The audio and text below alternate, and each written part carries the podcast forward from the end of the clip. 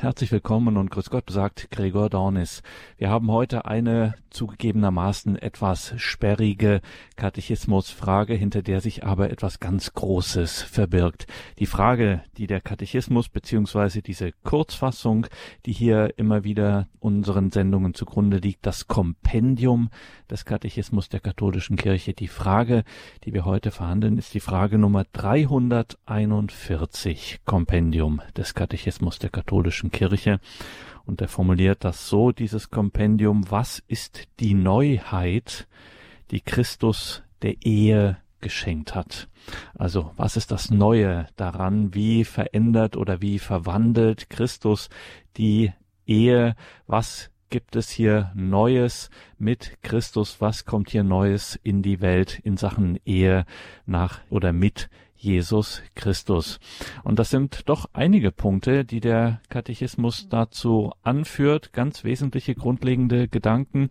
Da wollen wir ein bisschen mal nachfragen, nachhören bei Domherr Andreas Fuchs aus Chur in der Schweiz, was die Kirche hier zu sagen hat zu dieser Neuheit, wie es das Kompendium formuliert, die Neuheit, die Christus der Ehe geschenkt hat.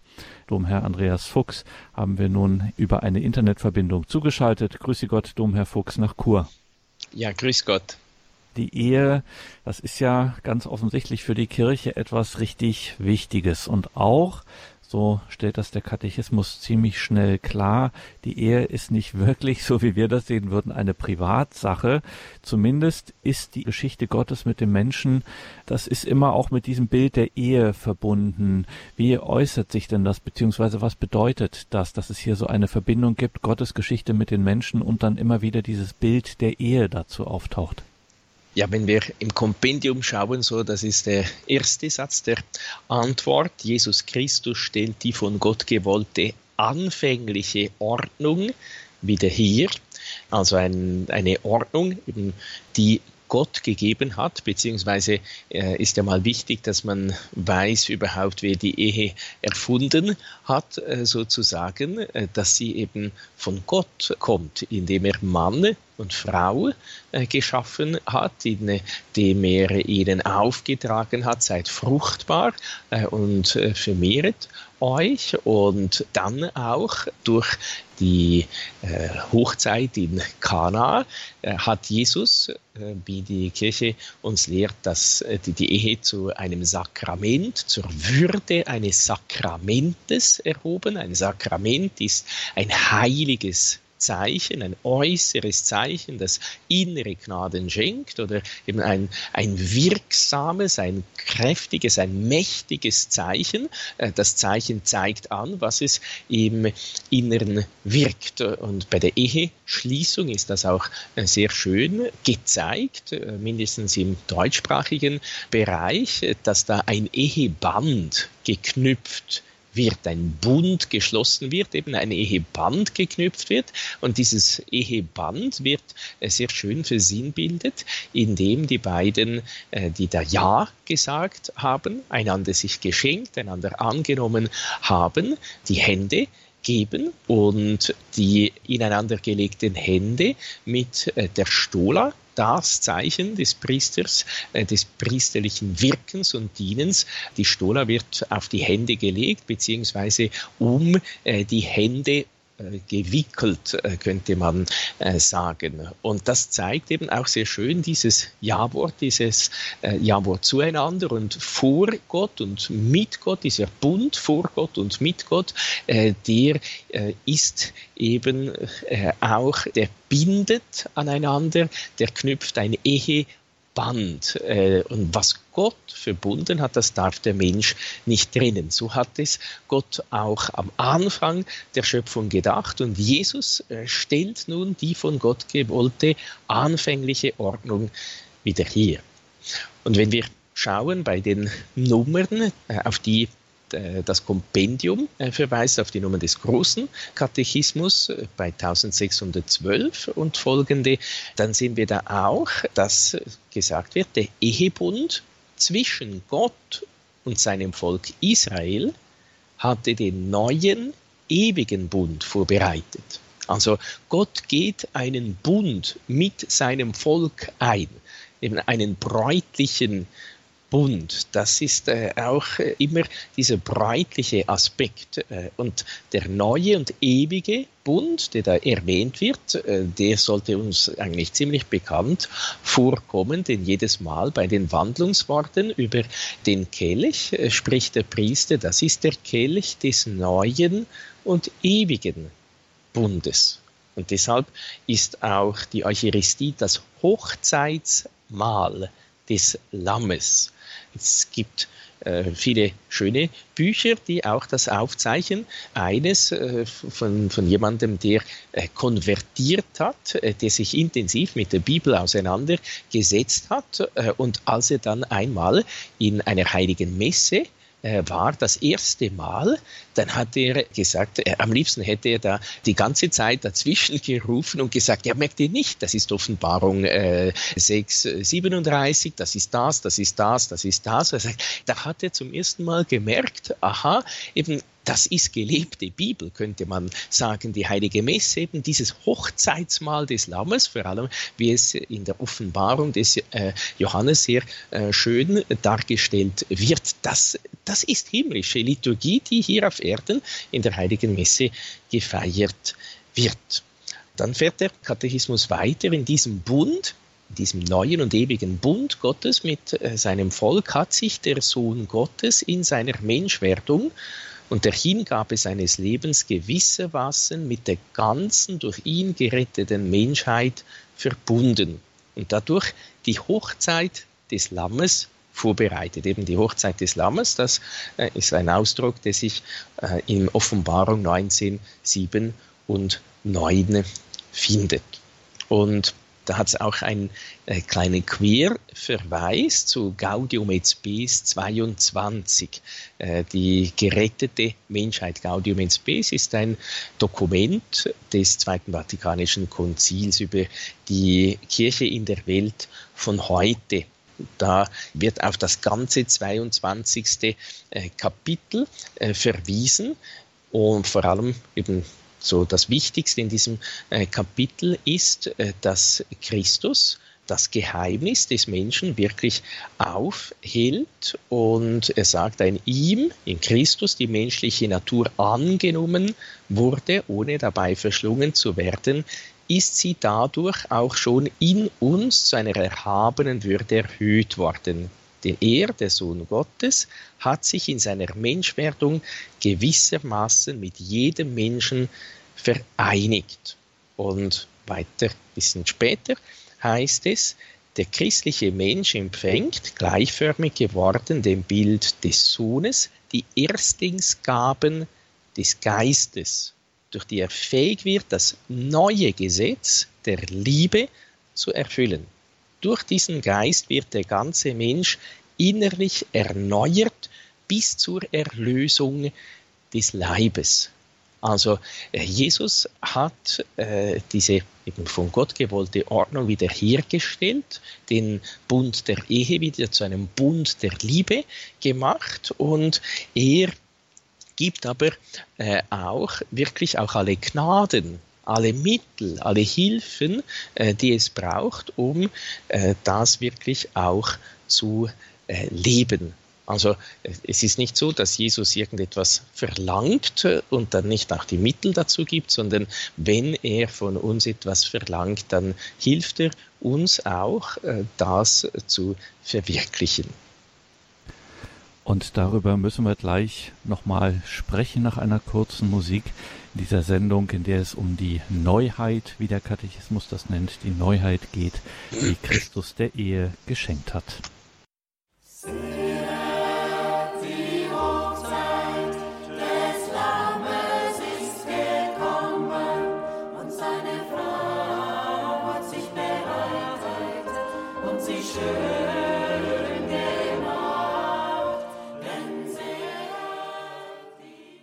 Willkommen zurück in dieser Sendung, sagt Gregor Dornis, eine Sendung, in der wir Domherr Andreas Fuchs aus Chur in der Schweiz hören.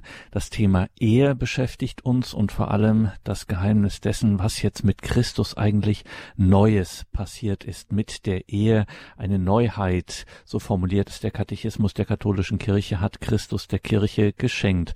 Haben wir schon im ersten Teil etwas dazu gehört von Domherr Andreas Fuchs. Offensichtlich ähm, Christus stellt hier etwas wieder her, er äh, stiftet etwas äh, Neues in dieser Ehe, die immer schon ein Bild für den Bund Gottes mit dem Menschen äh, war. Etwas Neues stellt das dar. Domherr Fuchs, wir denken ja oft, das ist so ein bisschen ein Klischee, so mit Christus, mit dem Erscheinen Jesu Christi sind eigentlich die Vorschriften des Alten Testaments mehr oder weniger passé oder gelten nicht mehr so wie äh, vorher. Und nun ist es bei der Ehe, wenn man da in den Katechismus schaut und dann auch nochmal in die Heilige Schrift schaut, dann stellt man fest, dass Jesus hier gar nichts irgendwie relativiert oder aufgehoben hat, sondern ganz im Gegenteil, er verschärft äh, das Ganze nochmal, wenn es zum Beispiel um die Unauflöslichkeit der Ehe geht. Die macht er unglaublich äh, stark. Warum eigentlich dieser hohe Anspruch?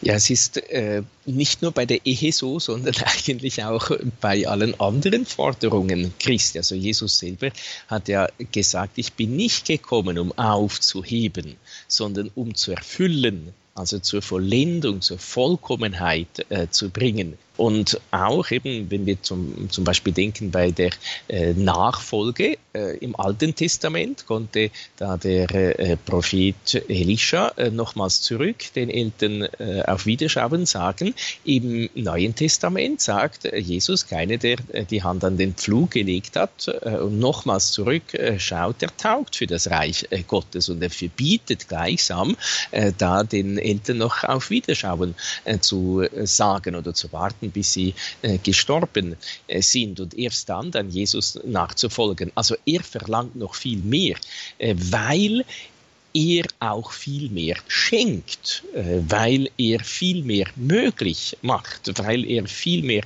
Gnaden auch schenkt, weil er äh, sich selber schenkt. Äh, wenn man das Buch von Papst Benedikt, äh, das Jesus von Nazareth, äh, liest, dann merkt man an verschiedenen Stellen, fragt er sich auch, ja gut, was hat dann Jesus Neues gebracht? Und er sagt, er hat vor allem Gott gebracht. Er hat sich selber gebracht, sich selber äh, geschenkt. Das ist das Neue. Und ja, wenn wir Gott haben, ja, dann ist logisch, dann ist alles möglich. Bei Gott ist alles möglich. Und wenn Gott in uns wirkt, dann kann er eben auch äh, gleichsam dieses Wunder der Liebe in der Ehe äh, wirken. Und eben und wie gesagt, nicht nur in der Ehe, äh, sondern in allen, in allen äh, Berufungen.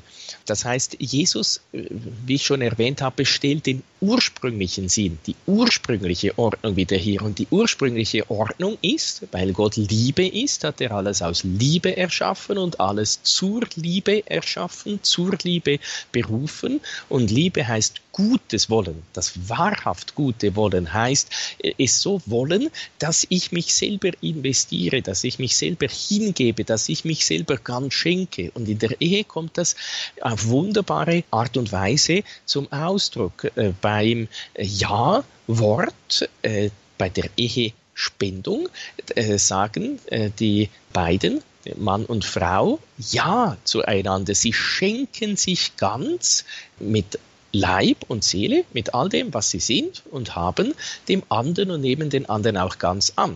Sicher, nachher soll dieses Ja dann auch gelebt werden. Äh, da kann man sagen, ja, dann wird es dann schwierig. Es wird vielleicht schwierig, es wird äh, aber nicht unmöglich. Das heißt, äh, der Katechismus sagt sehr schön auch in 1615, dieses nachdrückliche Bestehen auf der Unauflöslichkeit des Ehebandes hat Ratlosigkeit hervorgerufen und ist als eine unerfüllbare Forderung erschienen. Also der heilige Petrus sagt ja auch, ja, also wenn das die Stellung des Mannes ist, dann ist es besser, nicht zu heiraten. Äh, also beim ersten Papst hat das auch ein äh, bisschen Ratlosigkeit hervorgerufen, aber Der Katechismus sagt, Jesus hat jedoch den Gatten keine untragbare Last aufgebürdet, die noch drückender wäre als das Gesetz des Mose. Durch die Wiederherstellung der durch die Sünde gestörten anfänglichen Schöpfungsordnung gab er selbst die Kraft und die Gnade, die Ehe in der neuen Gesinnung des Reiches Gottes zu leben. Sicher, es ist anspruchsvoll. Es ist nicht einfach. Äh, es gilt eben auch, man muss sich selber Gewalt antun. Das Himmelreich leidet Gewalt. Äh, die Gewalt, die ich mir selber antun muss, um meinen Egoismus zu überwinden, um dieses Ja-Wort, das ich bei der Ehespendung gesagt habe, äh, treu einzuhalten. Äh, das ist nicht einfach. Die Kirche äh, weiß das. Es gibt da äh, im großen Katechismus auch einen Querverweis auf 2364. Und da merkt man, es geht um die echte Liebe. Es ist das Gebot, du sollst nicht die Ehe brechen und es geht da konkret um die eheliche Treue. Und da heißt es, die innige Gemeinschaft des Lebens und der Liebe in der Ehe, vom Schöpfer begründet und mit eigenen Gesetzen geschützt, wird durch den Ehebund, das heißt durch ein unwiderrufliches, personales Einverständnis gestiftet. Also eben ich als Person bin einverstanden bzw. sage, ja, die Ehegatten schenken sich einander endgültig und ganz. Liebe hat immer etwas mit ganz, mit total, mit vollkommen, mit vollständiger Hingabe zu tun. Ich kann nicht zu 80 Prozent heiraten. Entweder sage ich hundertprozentig ja oder dann sage ich eben nein, äh, sage ich nicht ja. Also man kann sich nicht einfach zu, zu 80 Prozent dem anderen schenken. Entweder schenkt man sich oder schenkt man sich leider eben nicht. Sie sind nicht mehr zwei, sondern bilden fortan ein einziges Fleisch. Also eben es geht um die Liebe, es geht um die echte Liebe, es geht um die wahre Liebe. Und dann ein Punkt später, 2365, die Treue kommt darin zum Ausdruck, dass das gegebene Wort stets gehalten wird. Gott ist treu. Das Sakrament der Ehe nimmt den Mann und die Frau in die Treue Christi zu seiner Kirche hinein. Also ein, sicher ein sehr hoher Anspruch. Äh, ich bin berufen, wenn ich heirate, die Treue Christi darzustellen in meiner Ehe. Durch die eheliche Keuschheit bezeugen sie vor der Welt dieses Mysterium, dieses Geheimnis es ist ein Geheimnis, äh, sicher, äh, dass äh, in der Welt von heute auch äh, wie äh, die Ehelosigkeit um des Himmelreiches willen ein oftmals ein Anstoß ist. Die, die Leute denken mehr ans Vergnügen als an die, die Treue. Und dann kommt ein schönes Zitat des heiligen Johannes Chrysostomus, der den jungen Ehemännern empfiehlt, zu ihrer Gattin zu sagen, ich habe dich in meine Arme genommen und liebe dich sogar mehr als mein Leben. Das gegenwärtige Leben bedeutet ja nichts, und mein glühendster Traum ist der, es zusammen mit dir so zu durchschreiten, dass wir sicher sind in dem Leben, das unser Hart nicht voneinander getrennt zu werden. Deine Liebe geht mir über alles, und nichts wäre für mich schmerzlicher, als nicht so gesinnt zu sein wie du.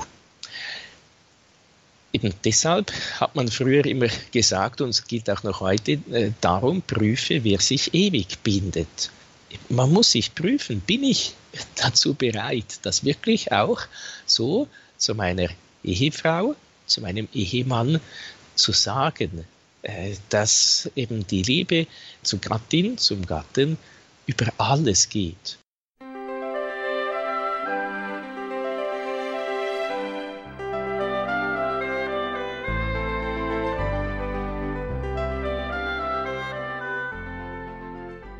Was ist die Neuheit, so formuliert es der Katechismus der katholischen Kirche, die Neuheit, die Christus der Ehe geschenkt hat.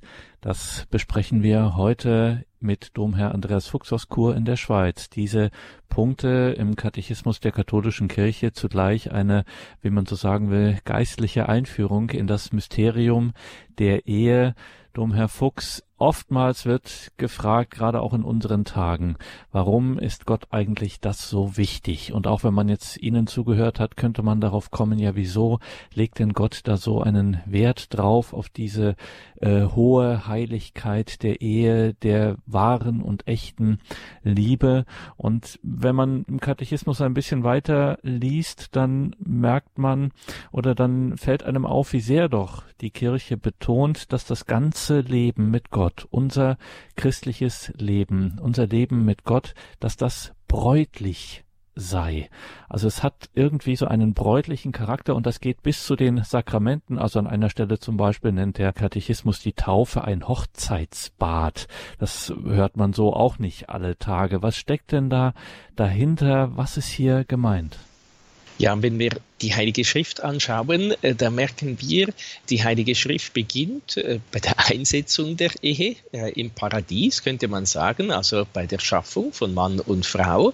Die Heilige Schrift endet mit dem Hochzeitsmahl des Lammes. Das erste Zeichen, das Jesus tut, ist bei der Hochzeit in Kana und das Volk Israel ist die Braut, mit der äh, Gott sich vermählt, könnte man sagen, und noch viel mehr, äh, dann äh, die Kirche ist die Braut Christi. Christus spricht vom Bräutigam, der den Aposteln genommen werden wird und dann werden sie fasten. Also er spricht von sich selber als Bräutigam. Wir wissen aber, Jesus war nicht verheiratet, beziehungsweise nicht mit einer leiblichen Frau verheiratet, sondern er ist mit seiner Kirche verheiratet. Das ist seine Braut. Also im äh, Katechismus der katholischen Kirche steht das sehr schön unter 1616. Der Apostel Paulus macht das begreiflich, wenn er sagt, ihr Männer liebt eure Frauen, wie Christus die Kirche geliebt und sich für sie hingegeben hat, um sie rein und heilig zu machen. Und er fügt gleich hinzu, darum wird der Mann Vater und Mutter verlassen und sich an seine Frau binden, und die zwei werden ein Fleisch sein. Und jetzt kommt ja, ein umwerfender Satz eigentlich aus Epheser 5, 32 ist der. Dies ist ein tiefes Geheimnis. Ich beziehe es auf Christus und die Kirche. Das heißt eben, ich beziehe es auf Christus und die Kirche. Christus hat die Kirche geliebt, sich für sie hingegeben, eben wie der Bräutigam sich für die Braut hingibt oder der Braut sich äh, hingibt. Die Einheit zwischen Christus und die Kirche ist eine Wirklichkeit. Man kann Christus, der das Haupt ist, wie die Heilige Schrift sagt, nicht von äh, seinem Leib, der die Kirche ist, äh, trennen. Es äh, hat hier auch wiederum einen Querverweis, beziehungsweise wenn wir ein bisschen im Katechismus äh, schauen, äh, finden wir auch einen Abschnitt bei 796, dass die Kirche die Braut Christi ist.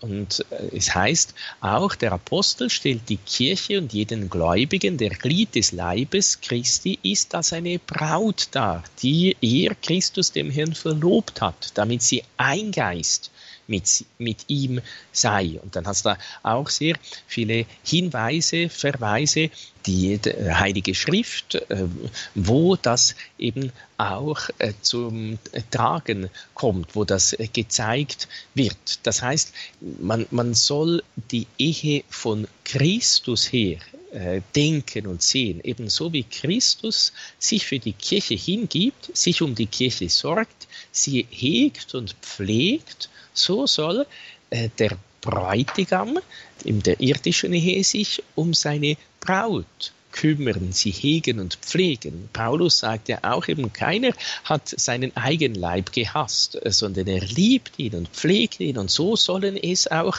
äh, die Männer äh, tun mit den Frauen. Sicher, er sagt dann auch, das äh, ist interessant, also das, das, was ich jetzt gesagt habe, das vergisst man irgendwie schneller und das, was ich jetzt sage, das bleibt dann irgendwie äh, eher, äh, dass die äh, Frau sich in der gemeinsamen Ehrfurcht aber äh, dem Mann unterordnen soll, weil die Kirche auch äh, Christus untergeordnet ist. Und man sieht nur noch die Unterordnung und denkt dann vor allem an Unterdrückung, aber und vergisst all das, äh, was wir jetzt gesagt haben, ist eigentlich irgendwie äh, schade. Eben, es geht vor allem um die Liebe, um die Hingabe, äh, um die Liebe Christi zu seiner Kirche und sollte auch um die Liebe der Kirche also der Glieder der Kirche, also von uns zu Christus gehen und das ist das Vorbild und so sollte dann die sogenannte Hauskirche, eben die Kirche im Kleinen zu Hause auch sein. Äh, dieses Geheimnis Christi mit der Kirche, diese, äh, dieses Einssein, das wird auch dargestellt und eben da merken wir, welche hohe Berufung und eben warum das Jesus so am Herzen liegt, diese Unauflöslichkeit, diese Treue, weil er unauflöslich mit seiner Kirche äh, verbunden ist, weil er er der Kirche treu ist, auch wenn sie es oder die, die Glieder der Kirche oder einige Glieder der Kirche, äh, der Kirche nicht immer sind, weil er seiner Kirche treu ist und bleibt. Deshalb eben diese hohe Berufung, diese wunderbare Berufung vom Braut und Bräutigam äh, der christlichen sakramentalen Ehe, äh, diese Treue, diese Unauflöslichkeit, diese Liebe, diese Hingabe äh, zwischen Christus und der Kirche, darzustellen, zu leben, eben auch im Kleiden, in der Hauskirche zu leben, äh, in der Familie äh, zwischen Bräutigam und Braut. Und Jesus macht es möglich, sicher. Ähm, es ist ein Kreuz, das müssen wir uns klar sein, aber Christus gibt die Kraft, dieses Kreuz zu tragen, ja, dieses Kreuz gern zu tragen, dieses Kreuz zu einem heilbringenden Kreuz, zu einem heilbringenden, zu einem erlösten Kreuz äh, zu machen. Denn er schenkt eben auch die Sakramente, die diesen Bund zwischen Gott und äh, dem Menschen immer wieder stärken und vertiefen, dieses wunderbare Geheimnis zu leben wirklich möglich machen.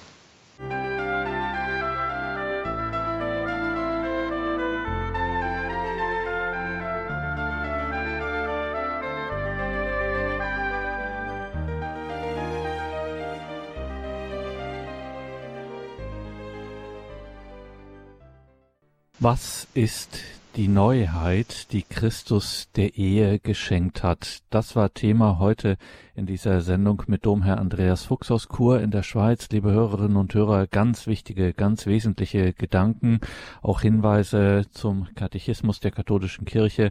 Das alles kann man nachhören auf einer CD beziehungsweise in unserer Mediathek steht das dann auch in Kürze zum Abrufen. Da können Sie diese Sendung nachhören oder gern auch teilen in Ihren sozialen Netzwerken. Wer weiß, vielleicht erreichen Sie ja genau den einen oder die andere in der richtigen Situation, gerade wo genau diese Worte, diese Gedanken das Richtige im Leben wären und ja, eine Seele erreichen. Danke, Domherr Fuchs, für diese Sendung und diese Gedanken. Wir lassen Sie natürlich nicht gehen ohne den Segen. Liebe Hörerinnen und Hörer, mein Name ist Gregor Dornes. Viel Freude hier im weiteren Programm. Domherr Fuchs, wenn wir heute eines gelernt haben, dann, dass wir diese Dinge äh, nicht auf die leichte Schulter nehmen sollten, dass die Ehe ein wahres und echtes Sakrament des neuen Bundes ist, wie der Katechismus der katholischen Kirche das formuliert.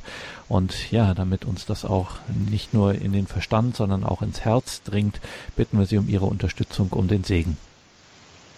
Ja, gerne. Der Herr sei mit euch. Und mit deinem Geiste auf die Fürsprache der seligen Jungfrau und Gottes Mutter Maria, aller Engel und Heiligen, segne, behüte und begleite euch der allmächtige Gott, der Vater und der Sohn und der Heilige Geist. Amen.